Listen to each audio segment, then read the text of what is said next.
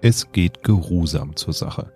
Nicht nur zwischen den Jahren, sondern auch am Jahresanfang geht es an den Börsen in der Regel etwas ruhiger zu. Das Handelsvolumen ist gering und viele Marktteilnehmer weilen noch im Urlaub. Dennoch läuft die Wirtschaft weiter und auch die Inflation interessiert sich herzlich wenig für unsere Feiertage. Und so starten wir nun in ein Jahr, das vor allem nach einem schreit. Normalität. Es gibt wieder Zinsen. Lieferketten laufen wieder halbwegs normal, die Ölpreise sind wieder etwas von ihren Hochs zurückgekehrt und auch bei der Inflation macht sich eine gewisse Beruhigung breit. Und dennoch sind die alten Themen auch die neuen. Denn schließlich ist der Jahreswechsel am Ende ja auch nur ein Tageswechsel. Wie normal wird denn 2023? Werden die Aktienmärkte weiterhin stark schwanken und welche Rolle spielen die gestiegenen Zinsen dabei? Wir sprechen drüber in dieser Folge Mikro trifft Makro. Mikro trifft Makro. Das Finanzmarktgespräch der DK Bank. Hallo und herzlich willkommen zur 59. Folge von Mikro trifft Makro. Heute ist Donnerstag, der 5.1. und jetzt muss ich mich konzentrieren, 2023. Und bei mir ist, wie immer, unser Chefvolkswirt Dr. Ulrich Kater. Hallo und ein frohes neues Jahr, Herr Dr. Kater. Hallo und allen unseren Hörerinnen und Hörern ebenfalls ein gutes neues Jahr. 2022 ist Geschichte und vor uns liegt jetzt das unbeschriebene Blatt des Jahres 2023. Also fast unbeschrieben. Vier Tage sind quasi schon vergangen. In unserer letzten Folge haben wir schon etwas über die Erwartungen für 2023 gesprochen. Die letzten und die ersten Tage des Jahres sind ja in der Regel ja, an den Börsen immer etwas geruhsamer. Man liest da immer was über geringes Handelsvolumen und so weiter. Was heißt das denn mal übersetzt für alle, die da nicht jeden Tag mit in Berührung kommen? Naja, der Preis an der Börse bedeutet ja jetzt nicht, dass beliebige Mengen an Aktien äh, zu diesem Kurs da dann, dann äh, verkauft werden können. Und je geringer eben die Transaktionen äh, sind im Vergleich zu dem, was sonst normal ist, desto weniger aussagekräftig ist eigentlich so ein Kurs, der da zustande gekommen. Dann das bedeutet aber auch, wer jetzt günstig einkaufen möchte oder vielleicht teuer verkaufen möchte, der kann natürlich versuchen, äh, seine limitierten Orders an so einem Tag mit dünner Liquidität zu platzieren. Vielleicht hat er Glück und findet ein paar Marktteilnehmer, die das nicht gemacht haben und dann kann er von dem Preisausschlag dann äh, profitieren. Und wenn wir mal draufschauen auf den Börsenstart des Jahres 2023, wie ist er denn verlaufen bisher? Es gibt ja die Börsenregel, dass so wie der erste oder wahlweise auch ähm, die ersten Handelstage ausgehen, dann das ganze Jahr verläuft. Das ist doch eine prima Sache dann. Das wäre schön. Äh, leider hat diese Börsenregel die Eigenschaft der meisten Börsenregeln, zumindest dieser Saison, saisonalen Börsenregeln, also was im August passiert, das bestimmt dann das, was im Oktober nicht passiert oder so.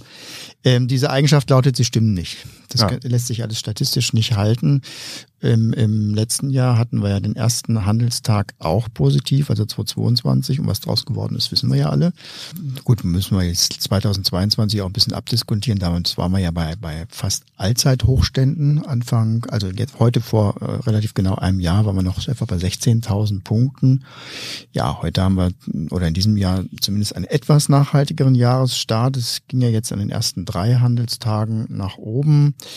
Ich kann mir vorstellen, dass es auch erstmal ein bisschen freundlich bleibt in diesen Tagen, äh, denn die Inflation sinkt. Wir haben auch schon die ersten Inflationsdaten ja bekommen, noch für den Dezember. Und alles setzt dann darauf, dass die Notenbanken eben bei sinkenden Inflationsraten die Zinsen nicht weiter erhöhen können.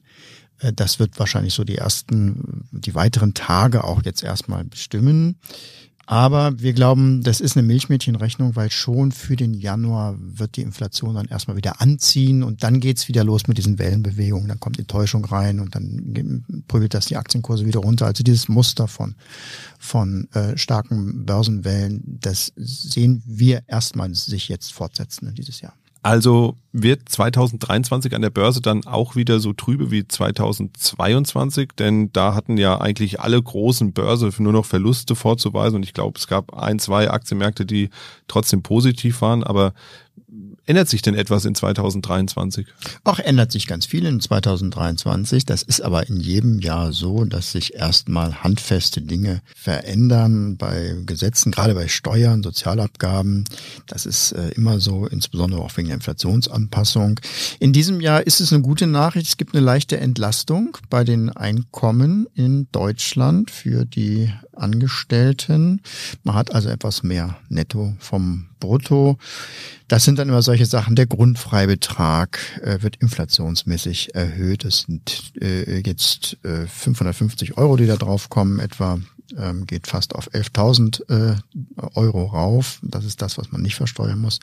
Der Spitzensteuersatz ähm, 42 Prozent bleibt zwar gleich, wird aber jetzt erst bei 63.000 Euro Jahresgehalt fällig. Das waren im letzten Jahr noch gut 58.000. Äh, was ist noch entlasten? Kindergeld erhöht sich, Kinderfreibetrag erhöht sich. Das heißt also, die Entlastungen sind jetzt bei Singles und Paaren mit Kindern höher als bei äh, Singles und Paaren eben ohne Kinder. Dann ist immer das Sozialsystem mit einzubeziehen. Äh, diese Entlastungen im Steuerbereich, die werden ein bisschen wieder aufgefressen. Die Sozialversicherungsbeiträge steigen in diesem Jahr. Krankenversicherung wird teurer. Arbeitslosenversicherung wird auch teurer. Da werden die Beitragssenkungen aus dem letzten Jahr wieder rückgängig gemacht, weil die Überschüsse in der Arbeitslosenversicherung sind aufgebraucht. Äh, wenn man da einen Schlussstrich zieht oder, oder einen, Nettostrich drunter zieht, bleibt eben dann doch etwas mehr vom Einkommen übrig. Bei einem Durchschnittsverdienter in Deutschland ist etwa 4000 Euro im Monat, sind das etwa 400 Euro im Jahr mehr Wer zweieinhalbtausend Euro im Monat verdient, der hat dann aufs Jahr gerechnet dann 240 Euro mehr übrig. Das sind so die mehr oder weniger normalen Anpassungen. Was gibt's sonst noch in diesem Jahr am Neuen, was man vielleicht wissen könnte? Bürgergeld äh, löst Hartz IV ab. Die EC-Karte wird jetzt langsam schrittweise abgelöst durch Debitkarten, auch eine Veränderung, die viele aber gar nicht so sehr spüren werden. Der Euro ist um ein Mitglied größer geworden. Kroatien hat jetzt auch den Euro, übrigens mit den gleichen Startschwierigkeiten, wie äh, der Euro überall in allen Ländern eingeführt worden ist, nämlich mit einer riesigen Teuro-Debatte. Die Geschäfte natürlich auch Rundungen durchgeführt und das führt dann regelmäßig in der Bevölkerung zu einem riesen Aufschrei. Kann doch nicht sein, dass einfach so so eine Währungsumstellung die Preise erhöht. Hinterher stellt sich dann meistens heraus, dass der Effekt eben relativ gering ist, aber es ist genau das Gleiche, was überall sonst passiert ist. Politischerseits äh, gibt es zwei Landtagswahlen in Deutschland, einmal in Hessen, einmal in Bayern. Und der europäische Binnenmarkt wird 30 Jahre alt. Das heißt also, unser Zusammenschluss hier in Europa zu einem einziger, zu einer einzigen Volkswirtschaft, äh, die ja die neben den USA und China die knapp drittgrößte auf der Welt ist, funktioniert jetzt 30 Jahre lang, aber man muss immer wieder drum kämpfen, hat man das Gefühl. Genau, es verändert sich ja auch immer. Also es kommen welche dazu ähm, und es ist ja auch jetzt äh, Großbritannien ist rausgegangen. Raus. Genau, richtig. Ja. Ist ja auch eine Neuerung gewesen des letzten Jahres. Ja, also alles ganz neue Themen, mit denen wir 2023 ins neue Jahr starten. Aber was ist denn jetzt mit den alten Themen? Also Inflation, Energiekrise, Rezession. Sehen wir da mittlerweile Entspannungstendenzen? Sie haben ja gesagt, äh, wir müssen die Rezession fast absagen in unserem Dezember-Podcast. Ja, äh, jeder, der aufs Thermometer schaut, sieht den Grund. Wir haben äh, extrem milde Witterungen. Wir haben in, in, in Spanien, in Bilbao sind Werte von 25 Grad gemessen worden, also Sommertemperaturen. Das äh, gibt einem natürlich an anderer Richtung auch zu denken, aber ökonomisch wirkt es sich erstmal so aus, dass die schlimmsten Szenarien eben nicht eintreten. Die Rezession fällt eben, wie das in den letzten Wochen ja schon so ähm, gemutmaßt worden war, dann doch nicht ganz so schlimm aus, ist auch an der Börse auch schon drin. Bei der Inflation geht's eben zurück. Das ist ja schon so, die Inflationsraten werden ja sinken, aber das wird ein holpriger Prozess sein. Ähm, dann haben wir auch noch die ähm, lustige Besonderheit, dass ähm, die Inflationsraten, die äh, hier in Deutschland vom Statistischen Bundesamt gemessen werden, sich in diesem Jahr immer mehr unterscheiden werden von den von Eurostat gemessenen. Wer aufmerksam hinschaut, der wird feststellen, dass es eigentlich zwei Inflationsraten gibt in Deutschland jeden Monat. Das, was Eurostat nach der europäischen Methode misst, ist ein bisschen anders als das, was der, der nationalen Verbraucherpreisindex ausmacht. Der, der wird vom Statistischen Bundesamt äh, gemessen. Da gibt es durchaus Differenzen und ähm, dadurch, dass das Bundesamt den nationalen Verbraucherpreisindex jetzt auf das neue Basisjahr, wo der Warenkorb festgelegt wird und dann eben fünf Jahre lang konstant gehalten wird, das neue Basisjahr 2020 umstellt, wo der Warenkorb ja nur alles andere als typisch war, wegen Corona. Man konnte fast keine, keine Dienstleistungen kaufen, deswegen sind die Güter völlig überrepräsentiert. Das wird dazu führen, dass die beiden Inflationsraten sich immer weiter voneinander entfernen. Aber das nur, nur nebenbei, wie gesagt, in beiden Zahlen wird sich zeigen, dass die Inflation zurückkommt. Aber der Fokus in diesem Jahr wird immer mehr darauf liegen, wie stark die Inflation zurückkommt.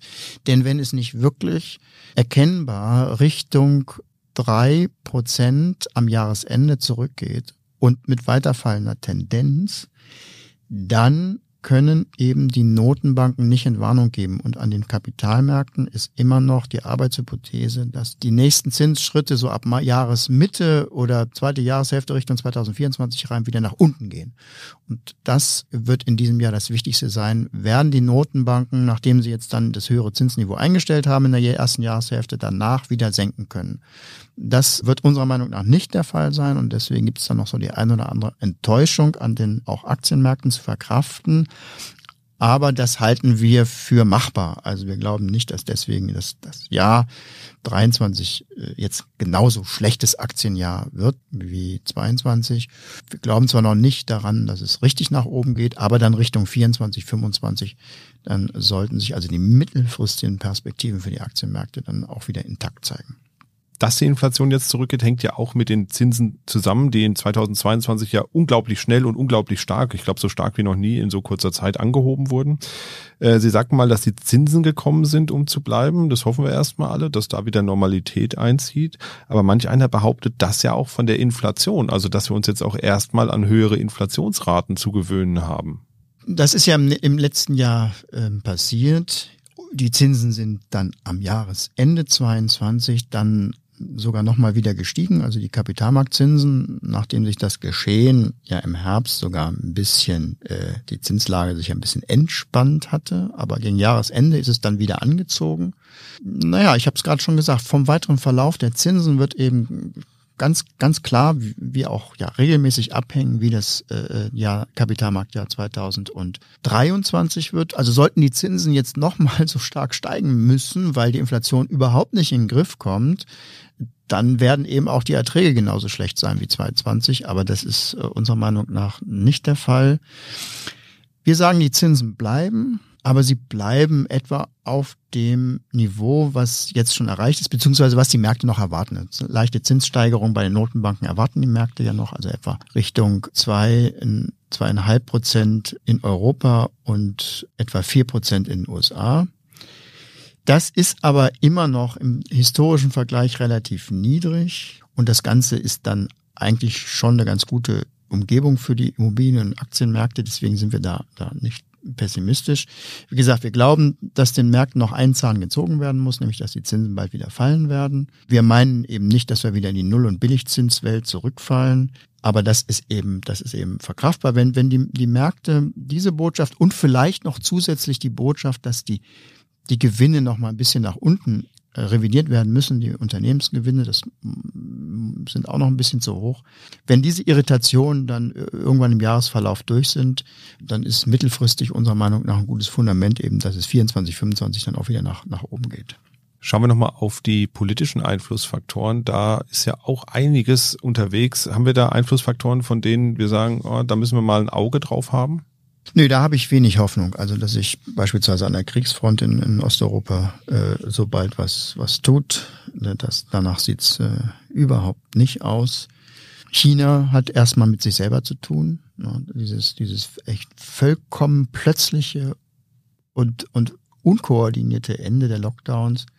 Vielleicht wird es nicht ganz so verheerend sein, weil eben doch schon gewisser Impfschutz existiert, aber die Monate, die jetzt kommen, die werden eben eine Belastungsprobe werden. Ja, die Krankheitswellen werden ja trotzdem da sein die und zu Ausfällen sein, und ja. Produktionsschwierigkeiten führen. Davon ist zumindest jetzt erstmal auszugehen, weil selbst wenn ich jetzt keine schweren Symptome habe, kann ich vielleicht trotzdem nicht zur Arbeit gehen. Unbedingt. Ähm, wir haben nun ja auch in den westlichen Ländern die Erfahrung gemacht, dass eben trotz Infektionswellen, gerade bei der Produktion von Gütern, es eigentlich dann doch erstaunlich gut weiterlief. Und das wird wahrscheinlich in China dann, dann äh, ähnlich sein. Insbesondere, wenn diese Wellen dann eben auch wieder abebben. Ich glaube auch nicht, dass es zu politischer Instabilität kommt. Äh, sicherlich eine, eine, gewisse Belastungsprobe auch für die chinesische Gesellschaft, aber das Thema werden wir dann hoffentlich in der zweiten Jahreshälfte eben dann auch ähm, abhaken können. Ja, und apropos Gesellschaft, hier sollten wir ja nicht nur auf China schauen oder auf die USA schauen, wo sich jetzt gerade wieder zeigt, wie gespalten die Politik ist. Aber wir sollten das äh, durchaus auch vor unserer eigenen Haustür be beurteilen. Die Spannungen und auch Spaltungen der Gesellschaft sind ja hierzulande auch immer größer. Ja, an den Märkten ging es ja auch eher beschaulich zu jetzt an den ersten Tagen, zumindest was das Handelsvolumen anging. Der Auftakt war aber vergleichsweise furios. Gestern schon über zwei Prozent im DAX gewonnen. Aber insgesamt glaube ich, dass uns ein wenig Beschaulichkeit auch allen ganz gut tun würde. Denn Normalität ist ja das, was wir uns irgendwie alle für 2023 wünschen. Ja, ganz bestimmt. Ich meine, und Geschichte ist ja auch nicht wie am, am Lineal gezogen. Wenn äh, wir, krisenhafte Entwicklungen haben, dann heißt das ja nicht, dass sie sich jetzt jedes Jahr mit gleicher Geschwindigkeit äh, fortsetzen. Vielleicht, vielleicht legt das Jahr 2023 ja auch mal eine Pause ein in diesen dynamischen Entwicklungen verdient hätten wir uns in jedem Fall mal. Ja, auf jeden Fall. Also das letzte Jahr war ähm, aufregend genug für alle, glaube ich.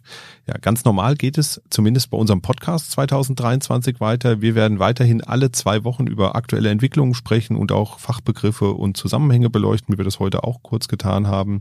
Darüber hinaus halte ich natürlich auch die Augen offen nach spannenden anderen Themen, vielleicht abseits des Kapitalmarkttellerrandes und schau mal, was es so für interessante Sonderthemen geben könnte. Ich könnte mir vorstellen, dass wir das Thema Blockchain nochmal vertiefen oder auch mal gucken, welche Auswirkungen hat eigentlich dieses Metaverse auf die Kapitalmärkte. Was entwickelt sich denn da vielleicht gerade? Und wenn Sie auch ein Thema haben, von dem Sie denken, dass es unbedingt mal erklärt oder besprochen werden muss und Sie sich immer schon gefragt haben, was eigentlich mit dem ein oder anderen Sachverhalt genau los ist, dann schreiben Sie uns einfach ganz formlos an podcast.dk.de. Wir freuen uns natürlich auch über Bewertungen auf iTunes. Dort können Sie neben ein paar Sternen auch gern ein paar Zeilen hinterlassen und uns eine hoffentlich positive Bewertung geben. Ansonsten Feedback auch gerne an podcast.dk.de. Für heute beschließen wir die erste Sendung des Jahres. Machen Sie es gut und bis bald. Tschüss. Mikro trifft Makro ist ein Podcast der DK Bank. Weitere Informationen zur DK Bank finden Sie unter www.dk.de-dk-gruppe.